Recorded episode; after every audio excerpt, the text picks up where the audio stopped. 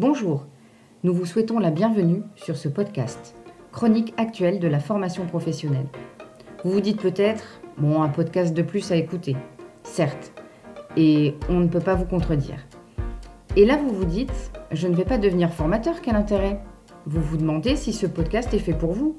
Eh bien oui, promis que vous soyez employé, dirigeant, manager, formateur ou en devenir, tout le monde est concerné. Par qui sont formés vos futurs stagiaires ou collaborateurs et comment Que puis-je attendre d'une formation Qui sont les formateurs Quels sont leurs parcours et motivations La formation professionnelle est en plein essor. Alternance, reconversion et aussi montée en compétences. Écoutez les formatrices et formateurs d'aujourd'hui interviewés par deux professionnels fraîchement diplômés du titre professionnel de formatrice pour adultes. Nous sommes allés à la rencontre de ceux qui font la formation d'aujourd'hui nous retracerons avec eux leur parcours, ce qui les motive au quotidien dans la formation d'adultes, leurs souvenirs, bons ou mauvais, et ils partageront avec nous des astuces et des idées pour renouveler notre pratique. Aujourd'hui, nous recevons Sylvie Hubert. Sylvie est directrice de son propre centre de formation, de coaching et de conseil, Amerel Pro, situé à Soissons depuis 2012. Très bonne écoute à toutes et à tous. Bonjour Sylvie. Bonjour. Peux-tu me décrire brièvement ton parcours professionnel? Oui, avec plaisir. Euh, donc euh, j'ai commencé à travailler il y a quelques années maintenant, en 87. Euh, après quelques petits boulots, j'ai, je suis rentrée dans une institution un petit peu connue qui s'appelle la NPE.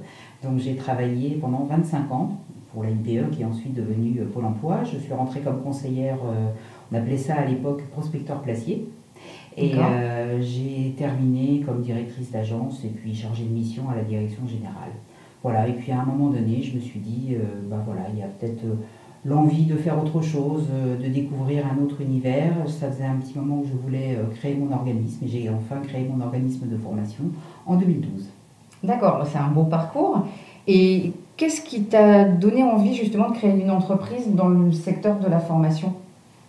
Alors, pour être tout à fait honnête, mon envie était déjà de créer mon activité, d'être indépendante. D'accord. Et ma première idée était de faire autre chose que de l'emploi, de changer. C'est-à-dire après avoir euh, cherché ou aidé les personnes à trouver du travail pendant 25 mhm. ans, j'avais envie de leur donner un petit peu plus de plaisir, un peu plus de ludique, un peu plus de loisirs. Et donc j'ai commencé à réfléchir sur un autre projet qui était l'organisation de soirées. Voilà. D'accord. Et en réfléchissant à ce projet, euh, finalement, je me suis vite rendu compte que c'était pas vraiment pour moi, que c'était très bien pour le loisir, mais pas pour en faire mon quotidien. Et finalement, je suis revenue, euh, ben, on va dire, à mes premières amours. Euh, la formation, l'envie de transmettre et puis, et puis tout ce qui tourne autour de l'accompagnement des personnes. D'accord. Et alors, comment tu peux te faire connaître quand tu démarres dans un secteur qui n'est pas vraiment le même que celui où tu as œuvré euh, pendant toutes ces années. Oui, tout à fait, parce que bon, à la NPE, on n'a pas vraiment besoin de se faire connaître, enfin, non. aujourd'hui, puisque c'est euh, connu, bien évidemment. Euh, comment se faire connaître C'est pas, c'est pas si simple, effectivement. J'ai eu la chance, moi, de démarrer dans le département dans lequel j'ai travaillé le plus, donc j'avais un réseau, j'avais des, des, des connaissances, et donc ça m'a facilité les choses, c'est-à-dire que travailler j'irais concrétiser un projet de création d'entreprise dans un endroit où vous avez un réseau, voilà, c'est déjà une partie du travail qui se fait et qui se fait naturellement. Mes premiers contrats d'ailleurs, ça a été euh, par connaissance et par les réseaux sociaux, puisque le premier client que j'ai eu, qui un jour m'a téléphoné en me disant J'ai vu que vous étiez mis à votre compte, j'ai du travail pour vous, est-ce que ça vous intéresse? Voilà, c'était totalement inespéré, mais comme quoi les réseaux sociaux sont très très importants euh, pour se faire connaître. Euh, ensuite, bah, je dirais que c'est euh, petit à petit, c'est le bouche à oreille, mhm. c'est la notoriété, c'est euh, voilà, et, les choses grossissent, grossissent comme ça, un petit peu comme une toile.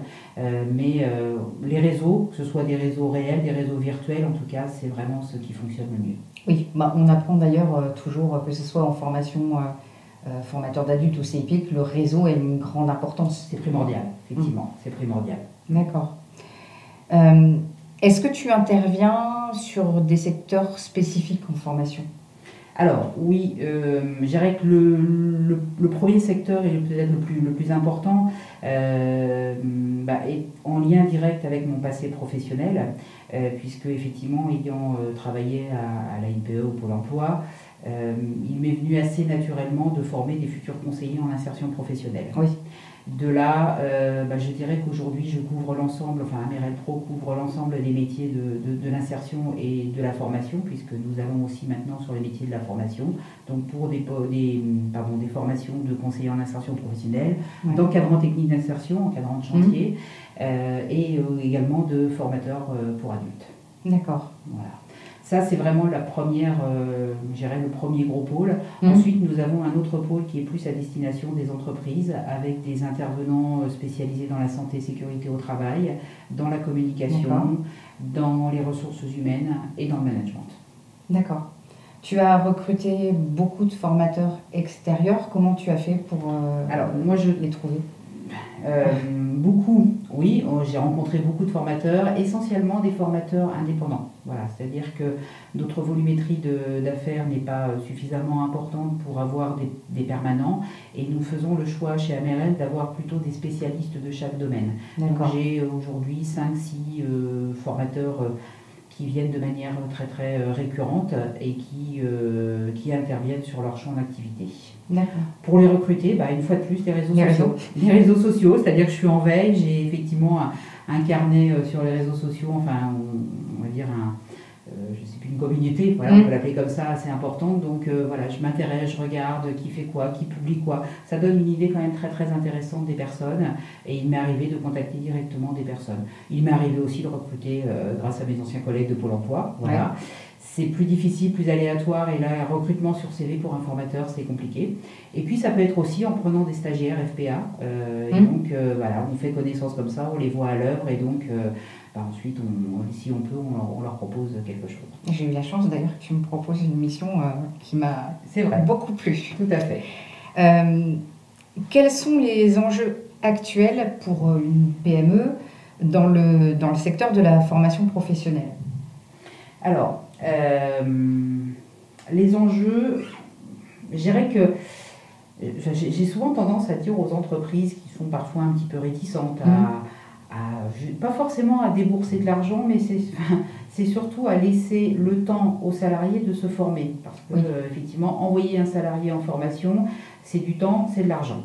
Euh, mais souvent, ce que je leur dis, c'est que on a tous dans nos entreprises des contrats de maintenance pour l'informatique, pour nos véhicules, pour les machines, pour dans l'industrie, par exemple.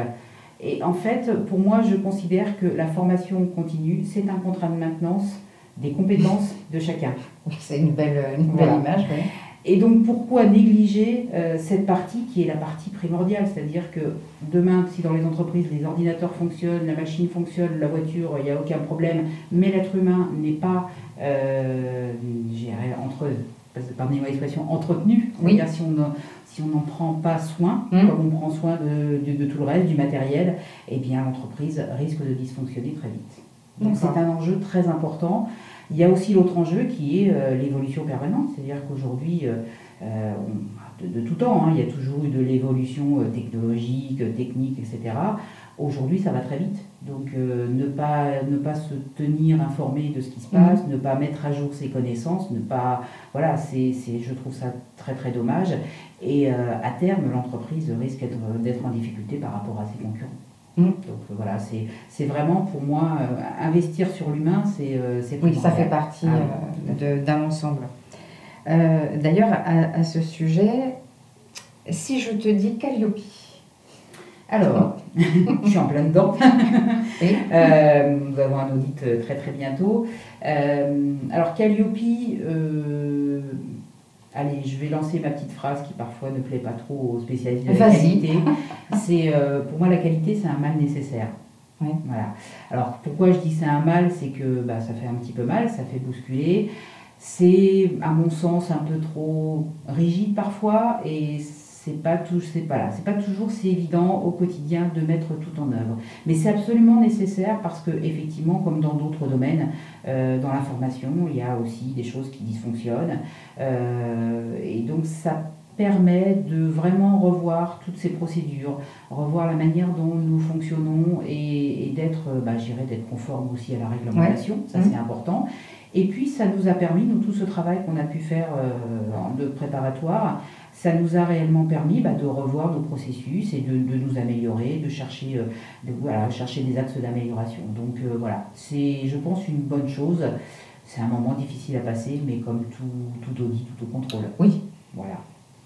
Euh, tu, as, tu as eu l'adhésion pour ça de, de, tout le monde ou, tu as eu peut-être, et on peut l'entendre, peut-être des formateurs un peu plus récalcitrants? Oui. Il y, a eu, il y a eu un petit peu de résistance. Euh, je dirais qu'on a, on a dans nos équipes hein, des formateurs qui sont, euh, euh, je dirais, des formateurs intuitifs. Voilà. C'est-à-dire que ce qu'ils font, c'est très bien, il n'y a, a, aucun problème. Enfin, voilà, il suffit de voir les résultats aux examens, mm. la, satisfaction des, des, clients, que ce soit, ce soit les entreprises, enfin, nos commanditaires ou que ce soit les, les, stagiaires. eux-mêmes. donc la, la formation est très bien, ça passe très bien, mais effectivement, la formalisation n'est pas toujours au rendez-vous. Donc euh, leur faire comprendre qu'il est nécessaire euh, de formaliser les choses, il est nécessaire de, faire des évaluations au début de la formation, à, fin, à, mmh. la fin de la formation. Voilà, ça, ça a été un petit peu douloureux pour certains, euh, mais on y arrive, là on arrive au bout du processus et on, a quelques, des, choses qui sont bien abouties aujourd'hui. D'accord. Quels sont les dilemmes d'une formatrice comme toi qui et également sa propre chef d'entreprise euh, Dilemme. Déjà, c'est le temps. c'est euh, est-ce que je passe plus de temps euh, dans la gestion de mon entreprise mmh. ou est-ce que je passe plus de temps dans, la formation? Donc j'aime les deux, donc c'est parfois difficile, je me sens un petit peu tiraillée. Tu dors peu, hein, je crois. oui, oui, oui, oui, c'est voilà. C'est vrai que mes nuits sont assez courtes et euh, ça cogite beaucoup. Euh, bon, c'est aussi par passion, hein, c'est clair. Euh, après, par exemple, dans le recrutement des stagiaires, parfois, on enfin, je me suis vite aperçue que, bah, en tant que chef d'entreprise, j'ai aussi un œil sur les comptes et donc un œil qui est plus un œil de gestionnaire une formation, ça doit être rentable. Oui, bien sûr. Et donc, du coup, euh, bah, peut-être j'étais peut-être un petit peu moins regardante sur euh, la sélection des candidats, en disant D'accord. Peu importe, on va y arriver. Euh, et là, aujourd'hui, on, a séparé les tâches pour qu'une autre personne fasse la sélection des candidats. Et ce qui permet, c'est plus facile pour elle de dire non à quelqu'un. Oui. C'est-à-dire que moi, j'ai un petit peu le un bout de mon cerveau qui est rattaché aussi au, au financier. Mmh. Et donc euh, voilà, ça, ça, peut parfois poser des, des problèmes. Euh, dans une petite équipe, on fait un petit peu tout, mais finalement, dans une équipe un petit peu plus importante, l'intérêt, c'est de pouvoir aussi se répartir les rôles mmh. et donc d'avoir des regards différents euh, bah, sur les candidatures, par exemple, sur, sur tout ce qu'on met en œuvre. Mmh. Ok. Ce qui n'est pas toujours euh, simple non plus. C'est pas toujours simple. Parce qu'il faut que tu acceptes aussi de, déléguer cette tâche. Complètement. Et, tu fasses confiance euh, totalement. C'est ça. J'ai démarré en 2012. Euh, j'étais toute seule. Donc, effectivement, euh, bah, petit à petit, il faut, il faut faire confiance. Euh, quand on crée une entreprise, euh, on a toujours tendance à dire c'est un peu son bébé. Et donc le bébé, il faut le laisser grandir et il faut accepter que d'autres s'occupent du bébé qui grandit. et voilà, donc c'est une image qui, qui reste toujours d'actualité. C'est-à-dire que voilà, aujourd'hui, j'en suis à, un point où je, je, je, délègue de plus en plus pour, pour diverses raisons. Et bon, c'est un processus qui peut être long et mais il faut, il faut effectivement faire confiance. En passer par là, oui. et c'est important. Hmm. D'accord. Je sais que tu as passé euh, récemment ton, ton titre de formatrice d'adultes via une VAE. Alors, pourquoi cette démarche? Puisque, euh, avec ton expérience, bon, tu es quand même rompu à l'exercice euh, de formatrice et les formateurs extérieurs, les intervenants que, que hmm. tu prends, eux n'ont pas leur, leur titre pour la plupart de formateurs d'adultes. Pour la majorité, ils ne l'ont pas. Alors pourquoi? Pourquoi? Euh, J'avais besoin de me confronter en fait à ce passage de titre, euh, de me confronter aussi à l'exercice de la VAE. C'est-à-dire qu'à un moment donné, je me suis dit, euh, j'accompagne des personnes pour obtenir le titre, elles l'obtiennent. Hein, tout, va bien. 100%, de réussite sur l'accompagnement de la VAE. J'accompagne aussi des stagiaires pour obtenir leur titre CIP, encadrant technique ou, ou FPA même. et finalement, je me suis dit, mais moi, je les accompagne, mais j'ai besoin de vivre de l'intérieur cet exercice de réflexion, d'écrire sur sa propre pratique et de restituer aussi sa propre pratique à travers, euh, à travers le, passage de l'examen. Donc voilà, j'avais besoin de me confronter à ça beaucoup plus que, euh, que l'obtention lui-même du oui, qui est finalement euh, peut-être accessoire par rapport au reste. Voilà, c'est vrai que, ah oui, il y a, y a l'expérience, je dirais qu'on ne m'a jamais demandé si j'avais le titre d'ailleurs, ça n'a mmh. jamais inquiété personne. je ne sais même pas si demain je le mettrai sur mon CV, ce n'est pas, pas l'objet. L'objet est vraiment la confrontation de ce processus euh, ce qui me permet de vivre de l'intérieur. Dans ma pratique professionnelle, j'ai toujours voulu, quand j'ai managé, euh, je ne manageais que sur des postes que je connaissais et où j'étais capable de faire à la place des gens que je manageais. Donc dans ma pratique de, de, de, formatrice, j'ai besoin aussi de faire moi-même des choses pour pouvoir ensuite euh, être plus à l'aise dans la transmission ou l'accompagnement. Oui, et en parler euh, en, vraie connaissance. C'est ça, y compris sur euh, ce que ça a provoqué chez moi, alors même si je ne veux pas forcément tout raconter, mais ce que, voilà, mieux de sentir moi-même pour mmh. pouvoir aussi bah, être peut-être encore plus, plus dans l'empathie avec les, personnes que Oui, accompagner en moment de doute, en moment de, dévalorisation. Tout à fait. Je comprends très bien. Est-ce que tu peux me donner alors, deux ou trois mots qui représentent pour toi le métier de formateur? Euh, deux, trois, c'est pas beaucoup. La transmission, bien sûr. Euh, la transmission, oui. Euh, l'accompagnement. Ouais. pour moi, le formateur est un accompagnant. Le mot ne vient pas. J'ai dit que c'était facile, mais c'est pas si facile que ça. Le développement, voilà. C'est-à-dire, c'est l'aide au développement de l'autre. D'accord. Voilà. Ok. Je vais me limiter à trois. oui. On pourrait en, donner beaucoup plus, hein, évidemment. Euh, aujourd'hui, en tant que formatrice, là maintenant tu as quand même beaucoup de recul hein, dans le métier, qu'est-ce qui te fait vibrer encore euh, le matin euh, quand, quand, tu vas au bureau? Alors, vraiment en tant que formatrice, hein, pas dirigeante mmh. En tant que formatrice, bah là on est en pleine période d'examen. Ce qui me fait vibrer, c'est le regard de, comment du stagiaire qui a obtenu son diplôme. Mm. Euh, c'est euh, même au quotidien le regard du, stagiaire quand, euh, quand il y a la compréhension, la prise de conscience de quelque chose. c'est quand je vois aussi les personnes évoluer. On, on, travaille par exemple sur les mises en situation d'entretien. Euh, lorsqu'on voit la première mise en situation d'entretien qui est bien sûr balbutiante, euh, qui, est loin d'être parfaite, timide, etc. Euh, et puis, et puis six mois après, quand on voit l'évolution, quoi, je, moi je trouve ça formidable. J'ai vraiment eu le sentiment d'avoir contribué à, sur un petit bout de chemin à accompagner les personnes pour les faire grandir. C'est ce que je disais quand je parlais de développement, c'est ça. Voilà, c'est voir les personnes qui évoluent.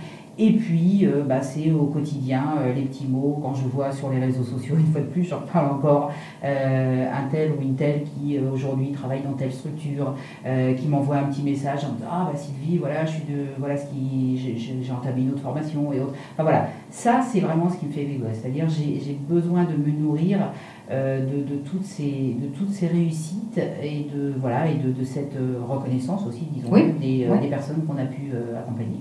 D'accord.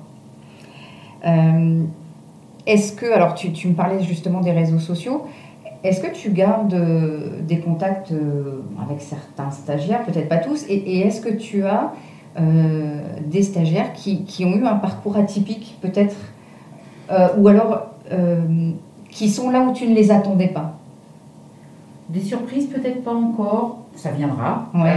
des contacts, oui. C'est-à-dire que hum, je, cherche à, à continuer à faire vivre un réseau. Voilà, je dis, euh, on a créé, j'ai créé un groupe euh, Facebook qui s'appelle les Amérindiens et les Amérindiennes. Ah, très bien. Euh, qui permet effectivement bah, de, d'avoir que des anciens stagiaires. Il n'y a pas de formateurs, il n'y a, que des anciens stagiaires, et personne de l'extérieur. Et au travers des, cérémonies remise des diplômes, au travers différentes cérémonies que l'on fait, cérémonies ou fêtes au moment un peu oui. qu'on organise. Bon là, on a, mais, mais c'est un petit peu de, de, côté, mais on a pu recommencer cette année. Euh, voilà, c'est ce lien qui est, qui, que, l'on garde. Euh, je sollicite les anciens stagiaires pour être comédien et pour devenir aussi jury demain. Enfin voilà, il y a cet esprit de euh, on fait partie on a tous été formés dans le même organisme et on fait partie de, de l'histoire. De l'histoire, de l'histoire. Et voilà, on a un groupe et euh, bah, on recrée un réseau, une fois de plus. Euh, des parcours atypiques, non. Je suis contente quand euh, certains me disent, après le diplôme Bac plus 2, bah, j'ai entamé ma licence. Donc certains, par exemple, ont fait une licence dans l'insertion derrière. voilà. Après, j'ai peut-être pas assez de recul sur les, mhm. les, premières promos de conseillers en insertion, c'est 2016. Euh, donc euh, voilà, il faut peut-être leur laisser encore un petit, peu de temps, mais je pense qu'il y en a certains qui vont évoluer sur des très jolis postes. Ça, c'est certain. Voilà. Euh, est-ce que tu. Ah, alors, maintenant, je vais dire une astuce, c'est pas vraiment le terme, mais quand tu dois dire non à un entretien de recrutement, comment tu peux garder, euh, comment tu fais pour, avoir un, certain détachement et, euh, et, malheureusement devoir être réaliste quant au, fait que tu ne peux pas recruter cette personne, que ça, ça, ne pourra pas fonctionner? comment tu gères comment ça? je gère? Bah, je pense qu'avec l'expérience, hein, voilà, euh, j'étais déjà confrontée à ça quand je devais dire non à quelqu'un pour une offre d'emploi, mmh. ce qui parfois était euh, douloureux pour la personne à entendre, effectivement. Euh, je pense que le, Enfin, ça va sembler être une évidence, trouver déjà au démarrage la bonne distance et bien différencier la personne du projet. C'est-à-dire que ne pas se laisser envahir par, euh, par, euh, par, par, des sentiments mmh. parasites, rester dans le factuel. Donc effectivement, je me souviens d'une personne une fois qui, qui avait de, de, très gros problèmes en lecture-écriture et pour qui bah, je, je, sentais que ça allait être extrêmement difficile. et en fait, je garde en tête dans ce cas-là que lui dire non est certainement plus favorable et je lui rends service, en, lui service en disant non. Euh, en ayant un détachement qui peut passer parfois pour de la froideur, mais qui est absolument nécessaire. C'est-à-dire qu'on parle beaucoup d'empathie, oui, il faut être dans l'empathie, mais il ne faut pas être dans la compassion. Et ça, c'est voilà, c'est la bonne distance voilà, qu'il faut ça. avoir.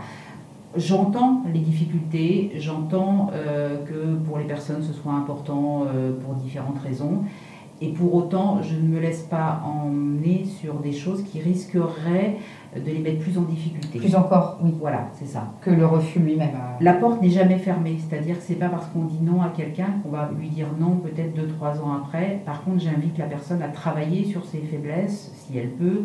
Euh, si c'est un problème de, de, de, remise à niveau, bien, il y a des systèmes qui existent. Mm. Et je donne rendez-vous dans deux ans, dans trois ans, lorsque la personne sera prête. Euh, peut-être à mm. rentrer sur la formation.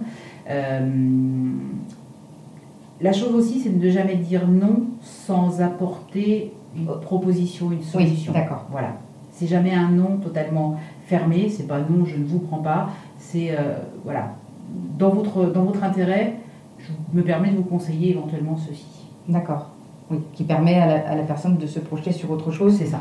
Et de pouvoir envisager ça. de revenir candidater euh, ultérieurement. D'accord.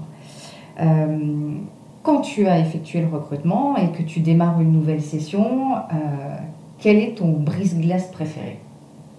Ah, Le problème, c'est que j'en ai pas en tête et que n'aimant pas la routine, je crois que je n'ai jamais fait deux fois de suite euh, le même. D'accord. Donc, j'aime j'aime utiliser alors le blason. Voilà, parce que ça permet de faire parler de, soi. alors le blason, oui, dans certains, dans certains. Alors j'aime bien les faire et puis demander aux autres de les commenter, voilà, d'essayer de trouver, de découvrir, voilà, pour euh, tout de suite euh, mettre de la dynamique. J'aime beaucoup le portrait chinois. Euh, demander, demander à chaque participant de donner des choses dont il ne parlerait pas forcément facilement, immédiatement. Euh, je peux pas dire. Enfin voilà, à chaque fois, je- j'essaie. T'improvises, d'innover. en fait, tu, tu Ah, c'est selon le... L'humeur du moment, l'humeur Oui, du jour. d'accord. Ce qui d'ailleurs dans Calliope est compliqué à faire comprendre.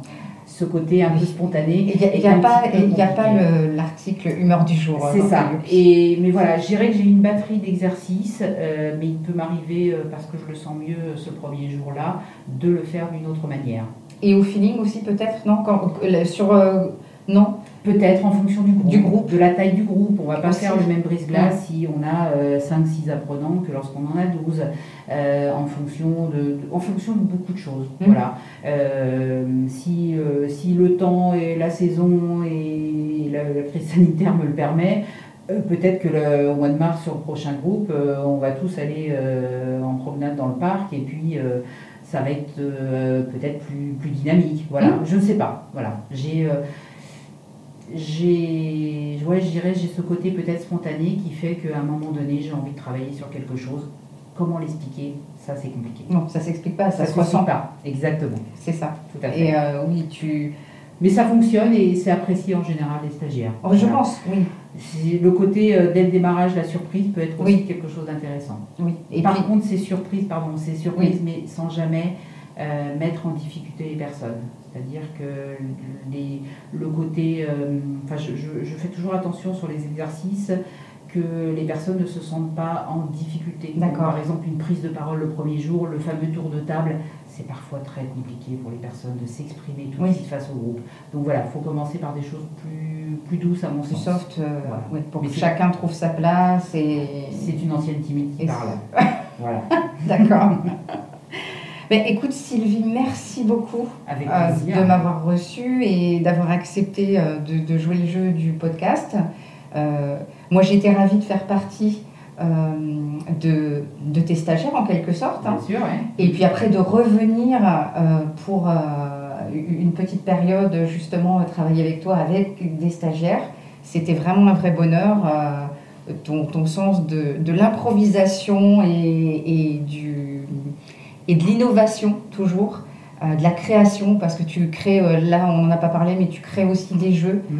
euh, qui sont vraiment très très originaux et, et on pourra en parler et puis en faire découvrir quelques-uns si tu veux Avec plaisir, bien sûr. lors de nos diffusions. En tout cas, merci beaucoup. Merci à toi aussi, parce que c'était aussi un, un bonheur de te répondre et de- de, t'avoir, euh, même temporairement, dans notre équipe. Merci Sylvie. Voilà. À bientôt. À bientôt.